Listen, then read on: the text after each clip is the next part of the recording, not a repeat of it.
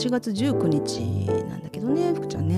うん、まあちょっと私がバタバタし始めたんで編集して出せるのがいつになるか分かんないんだけどちょっと忘れないうちにね8月っていうのはちょっとねまあ私たち個人的にもいろいろもうすでにあったし一般的に考えて日本ではまあ終戦の日があったりね、原爆の日があったり、お墓参りをするお盆休みがあったりとかねいろいろなんでまあなんていうのかな。戦争のことだったりとか先人のことであったりとか、ご先祖様のことであったりとか考えることが多い多くなる月間であるとは思うんだけどね。で私ね、うん。Facebook と Twitter の方にはちらっと書いたんで見てくれた人もいると思うんですけどマルタ共和国っていうね国に行ってたのね。でまあ2日間仕事だったんだけど、あとせっかく行くから、うんうん。まあ、ちょっとお休みをつけて1週間行ってたんですけどでそこでねあのーちょっと思いがけず日本の歴史、えーに触れることがあったんでそれをねちょっとちょっと話したいなって福ちゃんにも話してもらいたい話がたくさんあるんだけどもうすでにね溢れてるんだけどでもちょっとまず私の話から今日していいかなちょっとだけ。マルタに行った話ね。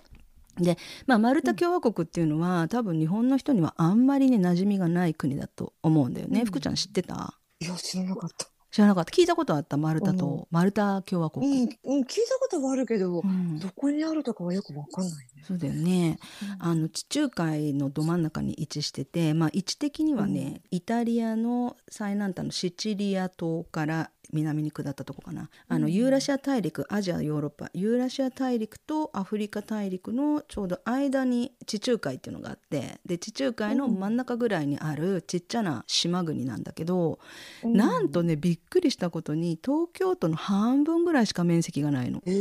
それで一つの国家なの。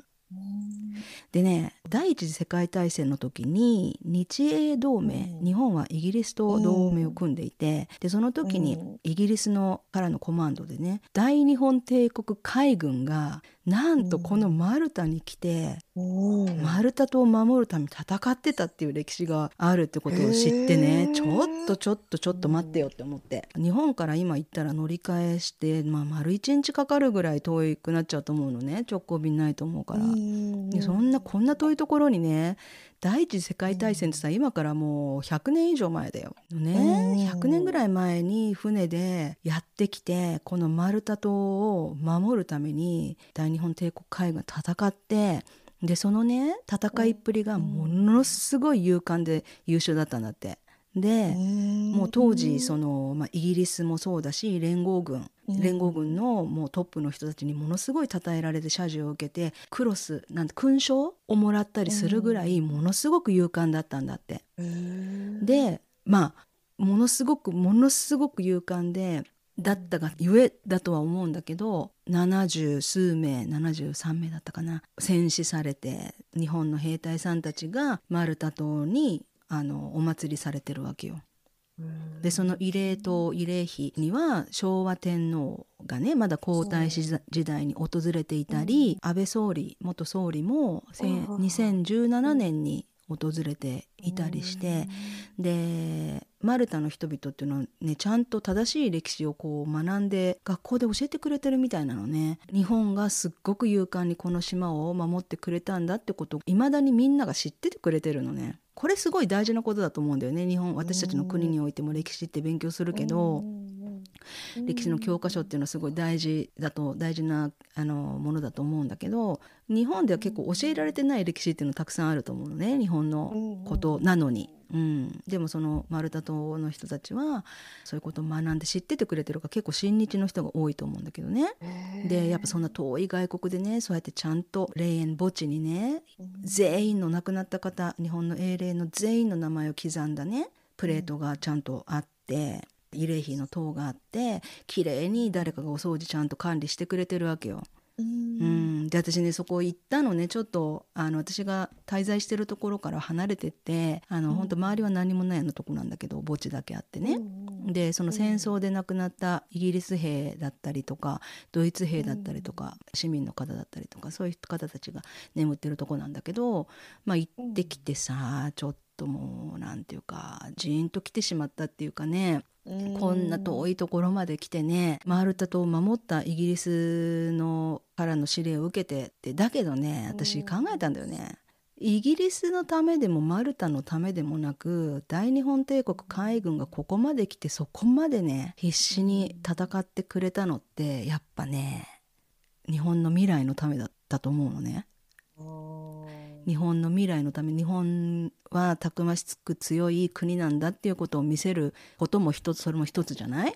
勇敢に戦うことで世界が日本を認めるっていうことはやっぱ日本の未来にもつながるわけじゃない？どこかの植民地とかにもう成り下がることもなくさ日本の強さ日本の信念っていうのを見せるためにそれは日本の将来日本の子供たちのことを守るためたんだろうなって思ったわけよこんな海外まで来て外国の人のために戦ってる余裕なんて本来ねないと思うのね。だけどそうだよね。うん、絶対そういう信念があったからこそ日本の将来のために未来のためにっていうことでもう命を懸けてくれた人々がここに眠ってるんだと思ってね、もうなんか私本当は手を合わせてお祈りしてこなきゃいけなかったんだけどなんかもう頭がぼーっとしてしまって。もう涙ポロポロ頭がぼーっとしてしまってお祈りをするというかなんかもうなんかちょっとわけわかんなくなっちゃったのね。でもその方々もめいちゃん来てくれて日本人が来てくれて嬉しかったと思うよ。うーんなかなか来ないじゃん日本人って。そうだねね遠いしえ。ね、いや喜んでる喜んでる。ねだから私来てくれたって。うん手を合わせてお祈りがちゃんとできなかった。ちゃんと報告とかお祈りができなかったんだけどでも絶対分かってうん。きっとうそうだろうなって、あのうんホテル帰ってからもねちょっとねずっと思ってたんだけど、うん、きっと伝わってる大丈夫って。で私がやっぱり、あのそういう思いでいることとかも私の家族夫なんかもよく分かってるからあまあ連れてってくれたわけよね、一人じゃ行けなかったと思うんだけど、ん。でも一緒に来てくれていろいろこう資料が日本語と英語で展示というかねどういう戦争があって、日本の第二特務艦隊オーストリア軍だったっけな魚雷攻撃を受けて亡くなったんだけど第一次世界大戦はね、もうね第二次世界大戦でもマルタってねやっぱ位置的に結構戦争の歴史がすっごい深い国なわけ。だからあれねうん。8月の時期だったからかどうかわからないけど毎日大砲がバンバン撃たれるの。もうねだから要なんていうんだっけあの要塞あの国を守るために大砲がこうね、海に向かってこう、はいはい。はいそのまま残っててそれをバンバン撃つのね毎日。で毎日戦争のことを思い浮かべるような時間があるわけよ。あんな東京都よりもっと半分ぐらいしかない国なのにめちゃめちゃマルタの人たちっていうのは勇敢であの勇気があってそして愛国心が強くってあんなちっちゃな国を、なのに独立をしてねその後。独立したのはうん。1970年代なんだけどさこの国をさこう守ってきたわけよね。だからそういう何ていうのかシンパシーっていうか日本もちっちゃな国だけどさ強くたくましくさ、日本のね先人たちが守ってきてくれた、まあ、現在ねちょっと不安定な不安なことも多いんだけど言ったらきりないんだけどさ、まあ、そういうなんかちょっとそういうシンパシーを感じるというか国民性に。でマルタ島っていうのは、バレッタっていう首都が丸ごと世界遺産だったりとか見どころはもちろんたくさんあるし綺麗なところなんだけど、いろいろねうん調べてるとね何がいいってね人が勤勉であるってことを必ず書いてあるのねちょっと欧米にしては珍しいなって思うわけよ。でどういうことだうんで治安もいい勤勉ってことはみんな働いてるってことね一生懸命ね。うん、うん。でちょっと実際行ってみて。そう。そうなの、うん。でもね思った。本当に、うんなんていうの？ホームレスの人とかお金くれってだらってアルコール中毒でなんかのたうち回って地面に転がってる人とか絶対外国行くといるいるわけよ絶対に。どこの国行っても、うんでもそういう人全然見なかったことと。あとリゾート地とかそういうなんていうのトロピカルアイランドじゃないけどそういうところにありがちなノリなんかダラダラした、あーうんねまあゆっくり行こうぜみたいなそういうノリでもなくてみんな一生懸命働いてるわけよ。うん。で本当に治安がいいのね。でそういうとこもちょっとシンパシー感じたっていうかね、まうん。貧しかろうがなんだろうがとにかく一生懸命働くでそういうね、うん。あの歴史的になんていうのか伝統的にそういうのがあるんだって。なんかねマルタの人たちは婚約期間っていうのが長いんだって。昔から、う。ん結婚しましょうってお約束をしてから結婚式をするまでにすごく期間を長く取るんだってでその間にもう一生懸命一生懸命働いて家を買うっていうのがなんか一つのこう伝統なんだって。だから75%以上の人が持ち家を持ってるって言ってたかな。結婚してる家族でね。すごく一生懸命働くっていうね人たち。すごく日本と近い感覚があるなっていうのがあってだからこそこうやってあの日本の英霊のこともね忘れないでお祭りしてくれて今でもそのそこをきれいにね管理してくれて、うん、のかなと思ってだから私は、うん、8月15日の終戦の日数日前だったけどね、まあ、第一次世界大戦だけ日本の英霊の皆さんが眠っているね。外国でね日本の未来のために戦ってくれた皆さんのに会いに行くことができて私なりにねあの良かったなと思っていたわけよね。でそれでそれを福ちゃんに報告したら、福ちゃんも明日明後日靖国行ってくるからっていう話だったじゃない？そうだね。福ちゃんも言ってたわけよね。そう去年は大雨で土砂降りだったんだけど今年はもうすごく天気よくってすごく良かった。2日間行ったのには意味があったのかな、8月15日っていうのは月曜日だったのよ。で私は絶対8月15日に行くんだけどうちの娘夫婦が行きたいって月曜日行かれないから、あそっか前の日の日曜日、うん、うん、14日しか行かれないっていうから、うん、じゃあ14日にも行って私は2日連続それで行ってきて、うん、うちの娘優秀館靖国神社の中にねいろんな歴史の資料館みたいのが、とてもね素晴らしい建物があって、あれさ一日じゃ見れないじゃん本当全部読むそうそうそうそう手紙とかね。すごい時間かかって今回なんか娘がなんか一点をずっと見てて、うん、さっと人がいないところに行ったのね。あれどうしたんだろうと思って見たら、うん、もう涙ボロボロで泣いてたの。えどうした？って言ったらもうあれ悲しいあれが悲しいのって言ってああ姉さん知ってるかな？家と結婚した人って知ってる？だ誰と結婚？家家あの写真。なんかねテレビでも特集されたことがあっても数年前だけど、うん、現役のあの女医さんなのね、うん、お医者さん、女医さんでもうね数年前で90代後半だったのよ、うん、それでもまあ90代後半と思えないぐらい元気な女性で、婚約者がいたのよ。梅木さんっていう男性と婚約してて、梅木さん戦死しちゃうんだけど、戦死した後に裁判を起こして婚姻関係が認められたのね。信子さんっていうんだけどね。亡くなって婚姻関係で認められた後に結婚式をするの？仏壇の前で。でお仏壇の前であの信子さんが花嫁衣装で仏壇にはその旦那さんの遺影があって、うん。ちゃんと右左左右に新郎の親族新婦の親族結構大人数だよ。もうそれ見てうちのもう娘がボロボロ泣いてて、軍人の遺族の特権で昔の医学部の優先入学っての昔あったね。戦後って。あの戦争で、うん、その家族を亡くした人の特権でちょっと優先的に医学部に入れますよって本当にあったの昔。私の祖父もそれなの。祖父もちょっと当時お医者さんだったんだけど、うんうん、それで入ったっていうのは私聞いたことがあるの。家と結婚した花嫁さんは、うん、医学校への入選優先入学で、うん、だった数年前見たら96歳で現役で一度も結婚再婚することなくそれを見てさうちの娘がボロボロ泣いてるの。うん、あとなんか当時なんかその戦争で大事な人を亡くした亡くした方に作文っていうか手紙っていうかな、書いてくださいみたいなのがあってそれで優秀賞を取った人の手紙っていうのがあってね、天国のあなたへっていう。それはなんかインターネットでも出てくるんだけど、でもインターネットで見るとタイプで打ったような普通のメールみたいな文字だけど、実際に靖国に飾られてあるの。本物が置かれてあって、うん、ほんと80歳のおばあちゃんが書いたおぼつかないような字で書いてるのね、うん、天国のあなたへみたいなあなたのたくましい腕に抱かれたのはほんのつかの間でした。もうあなた私がねそこに行っても、もう私はねもう80を過ぎたおばあさんあなたはまだ二十何歳の青年のまま、お前は誰だなんて言わないでくださいねとか書いてあるの。それもちょっと泣けて泣けてもうでもなんかみんな泣いてたよ。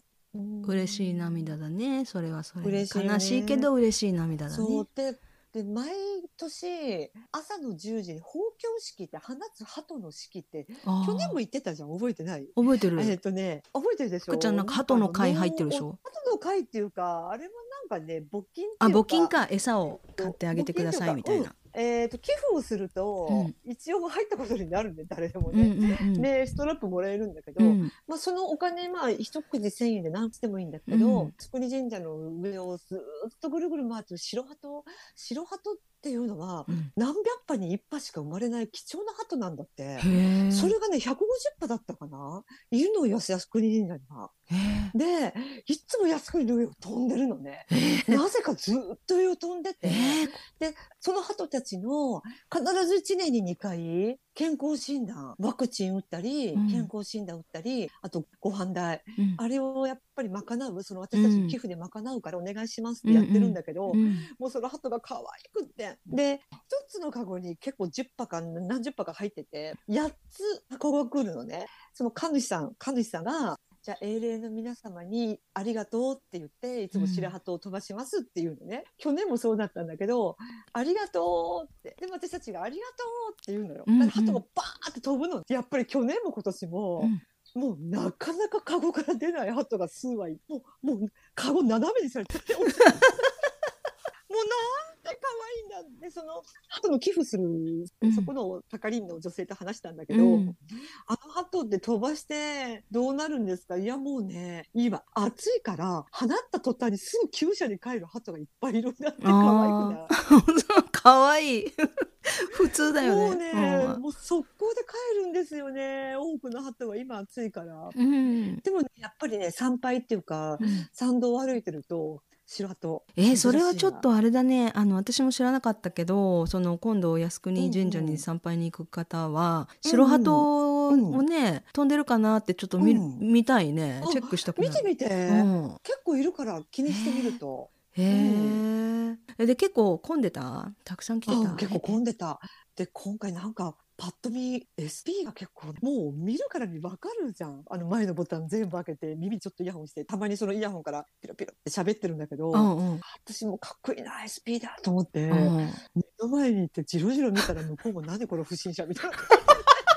私めっちゃくちゃ SP からロックオンされ参道ぐるぐる参道っていうかその境内の中歩いてたんだけど、うん。ずーっと目が合ってたからねそれ私。ずっと私監視されてとかと思われたのかなと思ってそうそうそう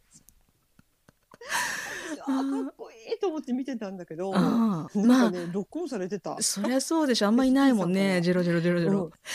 えーでもほら政治家のね人たちとかが参拝とか来るだろうから、ねだからそれででしょ、ねそれの SP でしょ、うん。そうだよそうだよ。ねえなんか地方議員の人たちが旗あげてたの。あ、あれいいね。あの地方議員、靖国参拝をする地方議員の集会っていうのが結構人数いて、うん。先頭に立ったこのリーダーみたいな、うん。その議員さんが、うん。本殿に向かって天皇陛下万歳って言って、うん。でみんなで万歳ってやってて、ああ、素敵って思って私。ああの天皇陛下万歳ってさあの万歳っていうのをちょっとさ間違って覚えてる人っていっぱいいるよね多分。あのね、両手のひらをあ麻生さんとか、うん安倍さんとかのうん万歳を見てもらえると、手をまっすぐ両ももの横に手をピッタッとつけるね、最後。うん、そのままで上に上げるのが万歳だから、本来は。そうだよね手のひら手のひらがこう向手のひかい合ってるらを正。面に見せると、うんあれ、参りましたから、うんダメなんだよ、あれ。あとあれよね、万歳は万1万2万の万に歳だから、要はうん。天皇陛下、万歳って言うとさ万歳してとかさこう勝った時に、うんうん。やったー万歳みたいな風に覚えてる人もいると思うんだけど、うん。そういう意味的に、でも、あれ、れは、うん、まあ長生きをするって意味なんだよね。ああ、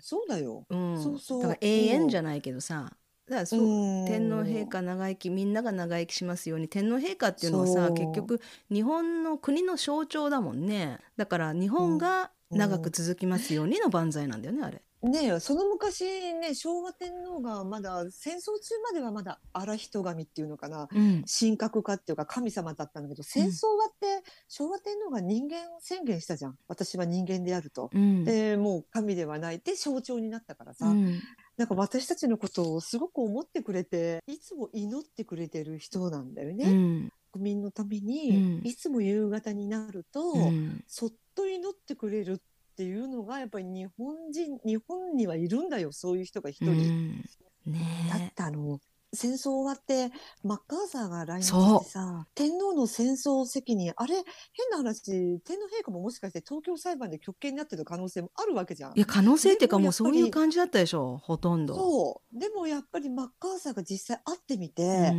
うん、日本には必要な人だとこの人がいてこそ日本が成り立ってるってそれでも天ねだってあのマッカーサーにさ、うん、どうか私の命は助けてくださいとか、うんうん、そういうこと一切言わずに、ね、私のことはいいから国民の責任ですって言ったんだよね。国民を助けてくださいって、うん、国民に、あの食事を与えて、国民のことはどうか救ってくださいって言って自分はだからもう。ね、処刑されるの覚悟で、うん、そういう言葉を。は私の責任ですって言ったんだよね、うん、あれね。命もらい全然しなかったって言って。それがびっくりしたんだよ、ね、そうなのそれでね感動したらしいよ、うん、マッカーサーがあのマッカーサーが。で天皇をな天皇制をなくしてしまったら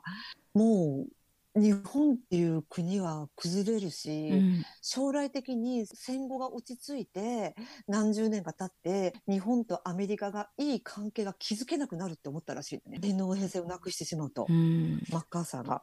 そうなんですよ皆さん。だってさ本当にあの、うん、その海外の昔にね海外の人が日本人と触れた時の、その時の様子とか感想とかのあの残ってる文章とか見ると必ずその何て言うんだっけ国民性じゃなくて何て言うんだっけあの民度の高さに結構みんなびっくりしたっていうことをよく書いてあるね。あの長崎の出島のにいた外国人のあの正気とかも見てもねすっごいやっぱ日本人ってなんだって。すごい。すごいちゃんとしてるっていうことをねよく書いているけどね果たして今の私たちはちゃんとしてるだろうかっていうねことねそのちゃんとしている人たちが築いてくれた信頼やなどをね裏切ってないかっていうのを私はよく考えるんだけどね。うん、あの有名なさ昭和天皇とマッカーサー元帥の写真があるじゃん、うん、知ってる知ってる。あれテイク3で成功したの知ってる？メイちゃん。あ知らない。3回写して3回目でやっと1枚目は、うん、マッカーサーが目をつぶってたんだって。で2枚目は昭和天皇の口が開いてたらしいあ ボツボツで。あれ可愛くない？2人。なんかいい人間っぽいなと思って。でで3枚目でやっと撮れたのがなんかね可愛いっていうか。カシャッと撮れる、うん、ね、写真じゃないじゃん、うん、昔の写真っていうのは時間もかかるし、うん、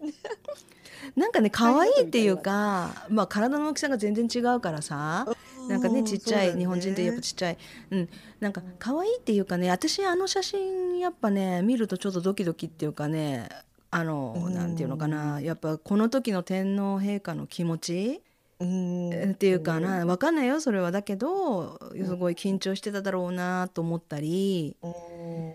ね楽しい話じゃないわけだしさ楽しい状況じゃないわけだしさすっごく緊張して天皇陛下はシュッとしてるけどマッカーサーは結構こう崩してるじゃんギュッと。なんかタバコかパイプパン？日本、うん、で日本国民が天皇陛下の前で何たる無礼な格好だっていうのもいたらしいよ。あ